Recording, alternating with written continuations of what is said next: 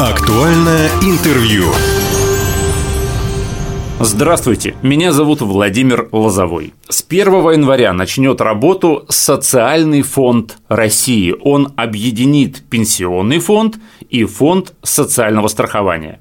Какие преимущества почувствуют жители Хабаровского края в частности в связи с объединением услуг двух фондов, где и как теперь их можно будет получать, эти услуги – об этом и не только сейчас нам расскажет управляющая отделением Пенсионного фонда Российской Федерации по Хабаровскому краю еврейской автономии Ирина Звержеева. Ирина Гавриловна, здравствуйте. Добрый день. Итак, давайте начнем с преимуществ, наверное, да? Какие вот преимущества появятся у жителей Хабаровского края в связи с появлением вот этого социального фонда? Почему я говорю о преимуществах? Потому что, ну, наверное, это делается ради того, объединение делается ради того, чтобы а, всем было лучше, да, чем, чем есть сейчас, да? да. Поэтому и объединяют пенсионный фонд и фонд а, социального страхования. Да, действительно, объединение двух фондов, пенсионного и фонда социального страхования, оно даст дополнительные возможности возможности, чтобы улучшить э, качество обслуживания наших граждан. Первое, с чего бы я начала, это поскольку объединение произойдет, естественно же, произойдет и объединение двух информационных систем – пенсионного фонда, фонда социального страхования. И мы все уже привыкли к тому, что большая часть услуг оказывается вот на сегодня только по одному заявлению. Да? Либо там минимум документов человек предоставляет, угу. те, которые находятся на личном хранении.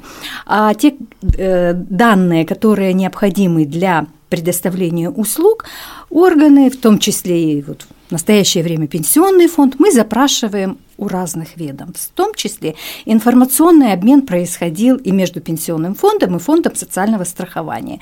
Так вот, объединение двух информационных систем, э, собственно, практически сократит сроки принятия решений, соответственно, э, сроки получения выплат для граждан тоже сократятся. То есть будет Поскольку меньше... не надо, будет меньше вот этих межведомственного барьеров. вот да, этого, да. как сказать, общения, взаимодействия. Да, да? совершенно угу. верно. То есть вот уже между двумя фондами не нужно будет запрашивать, получать информацию, все будет в одном источнике. Хотя, по большому счету, и вообще межведомственное взаимодействие по срокам иное тоже вот э, будет идти по пути сокращения. К примеру, при предоставлении мер поддержки на детей э, вот межведомственный срок исполнения запросов сокращается в следующем году с 5 до 3 дней.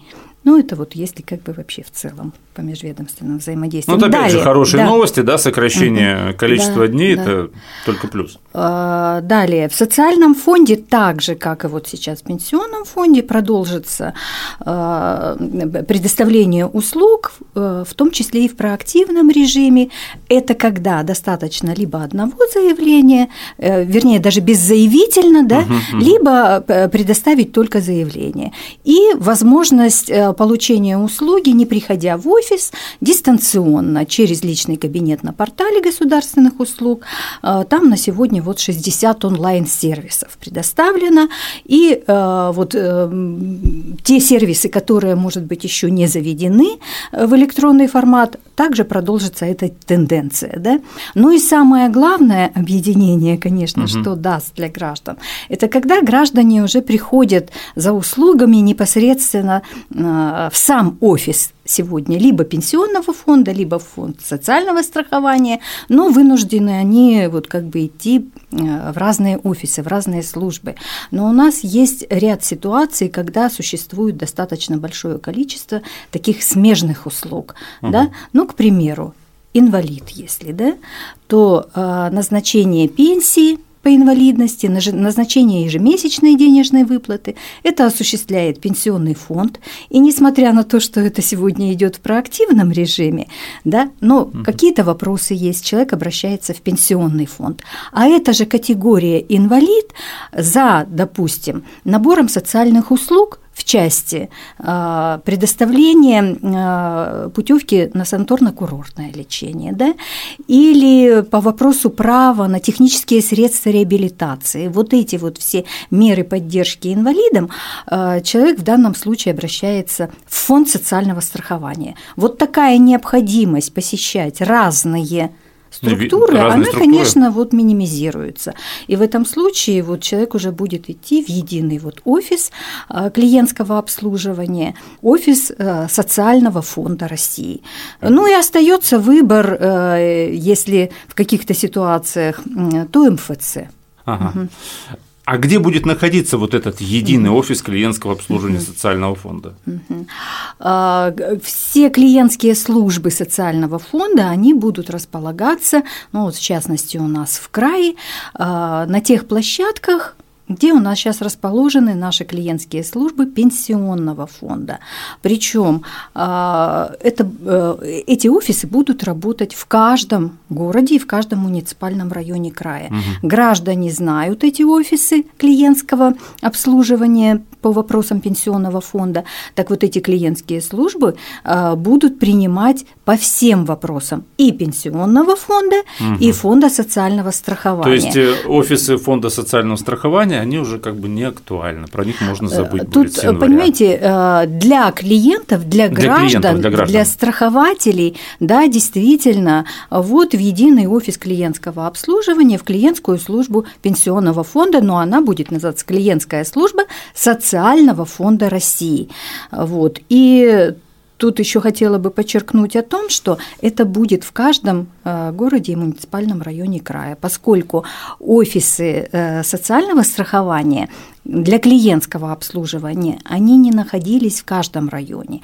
Э, В каждом районе принимали МФЦ, но в отличие от МФЦ э, в офисе клиентского обслуживания вот, будущего социального фонда там можно будет не только документы оставить или заявление, как мы говорим, только одно для получения услуги, но и получить весь перечень консультаций. То есть я правильно понял вот на своем обывательском уровне, что а, не во всех городах, да, не во всех там населенных пунктах а, были именно офисы социального фонда. Если офисы пенсионного фонда были везде, Фонда социального страхования, да? прошу прощения, да, фонда социального страхования. Если офисы пенсионного фонда были достаточно, ну, Да, а, их было много, то вот э, офисов фонда социального страхования немного. И сейчас, соответственно, не нужно будет ехать в районный центр, да? Да, вот ну оно и раньше не нужно было ехать, но иногда, наверное, приходилось.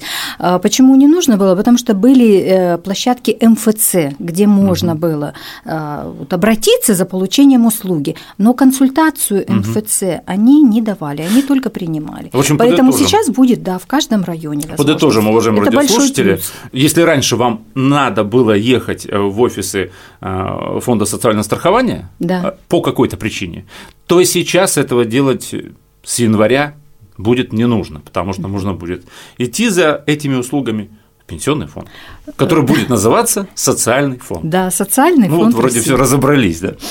Некоторые граждане волнуются, наверное, не безосновательно, да, не повлияет ли вот это объединение пенсионного фонда и фонда социального страхования на даты выплат пособий и пенсий, да, не сократится ли количество услуг социального характера. То есть даты доставки пенсии не меняются, давайте с этого начнем. Здесь поводов для беспокойства совершенно нет. Объединение фондов не повлияет на установленные даты выплат. Все те даты выплат, которые были, и для получения пенсий, для получения пособий, иных мер поддержки, которые оказывали раньше отдельно пенсионный фонд, отдельно фонд социального страхования, все эти даты сохранятся.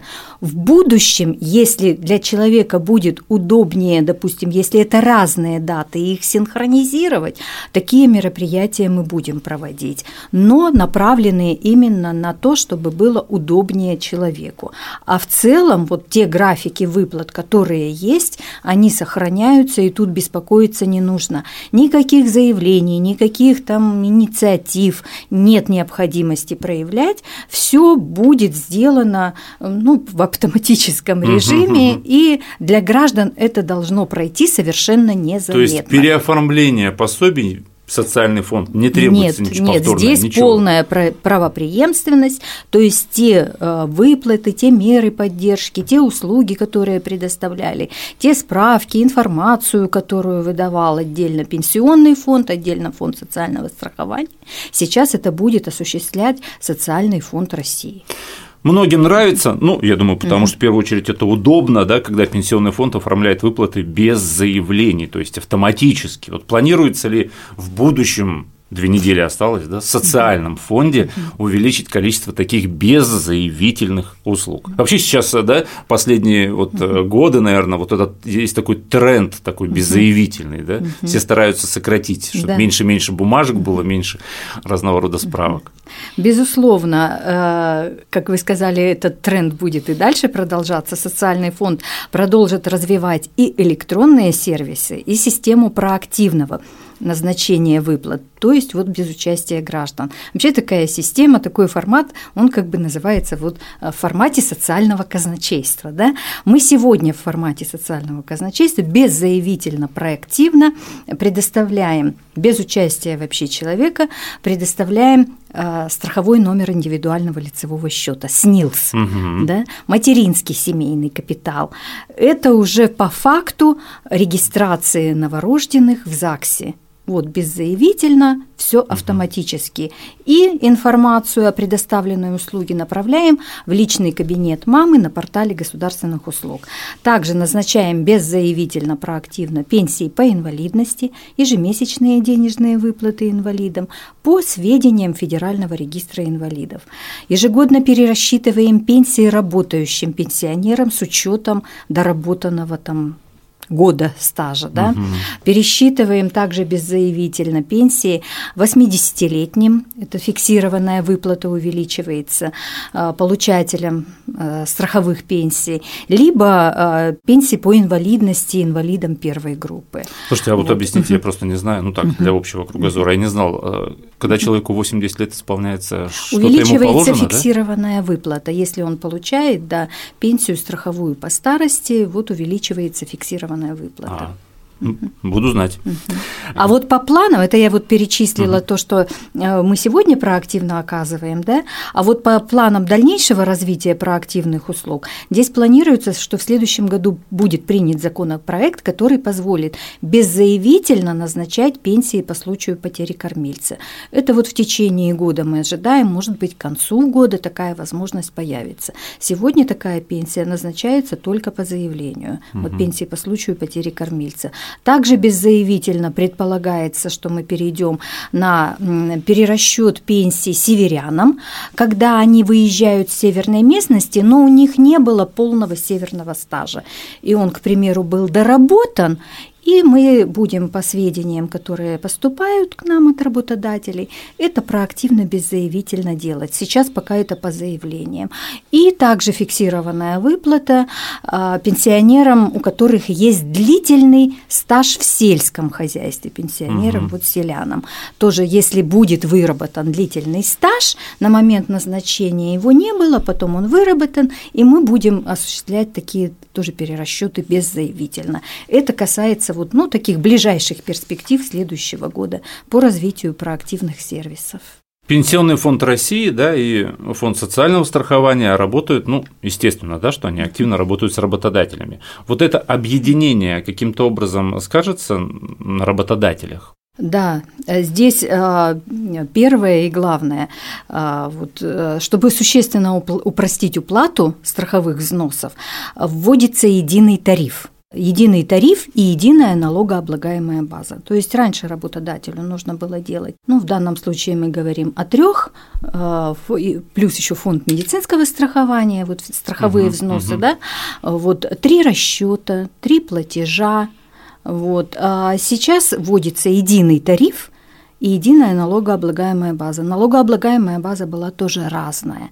Что это дает? Благодаря этому работодателям достаточно будет сделать один расчет и сформировать одну платежку. Конечно, это намного проще, это снижает как бы документооборот, упрощает, да, и э, снижает риск бухгалтерских ошибок и возможных дальнейших финансовых санкций.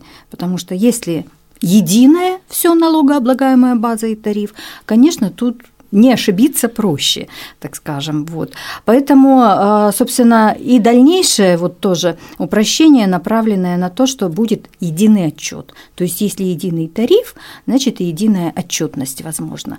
Раньше а, все-таки по социальному страхованию угу. это отдельный блок отчетности, а, вопросы, связанные с пенсионным страхованием, электронная трудовая книжка, то, что пенсионный фонд принимает в виде отчетности, это другой блок отчетов да, все объединяется в единый отчет, там будут, конечно, разные разделы, но срок представления отчетов единая, вот дата, вот э, что-то будет как бы из этих там разделов ежемесячно, что-то ежеквартально, вот что-то может быть раз в год, но это будет единая отчетность, которая будет сдаваться в единый орган.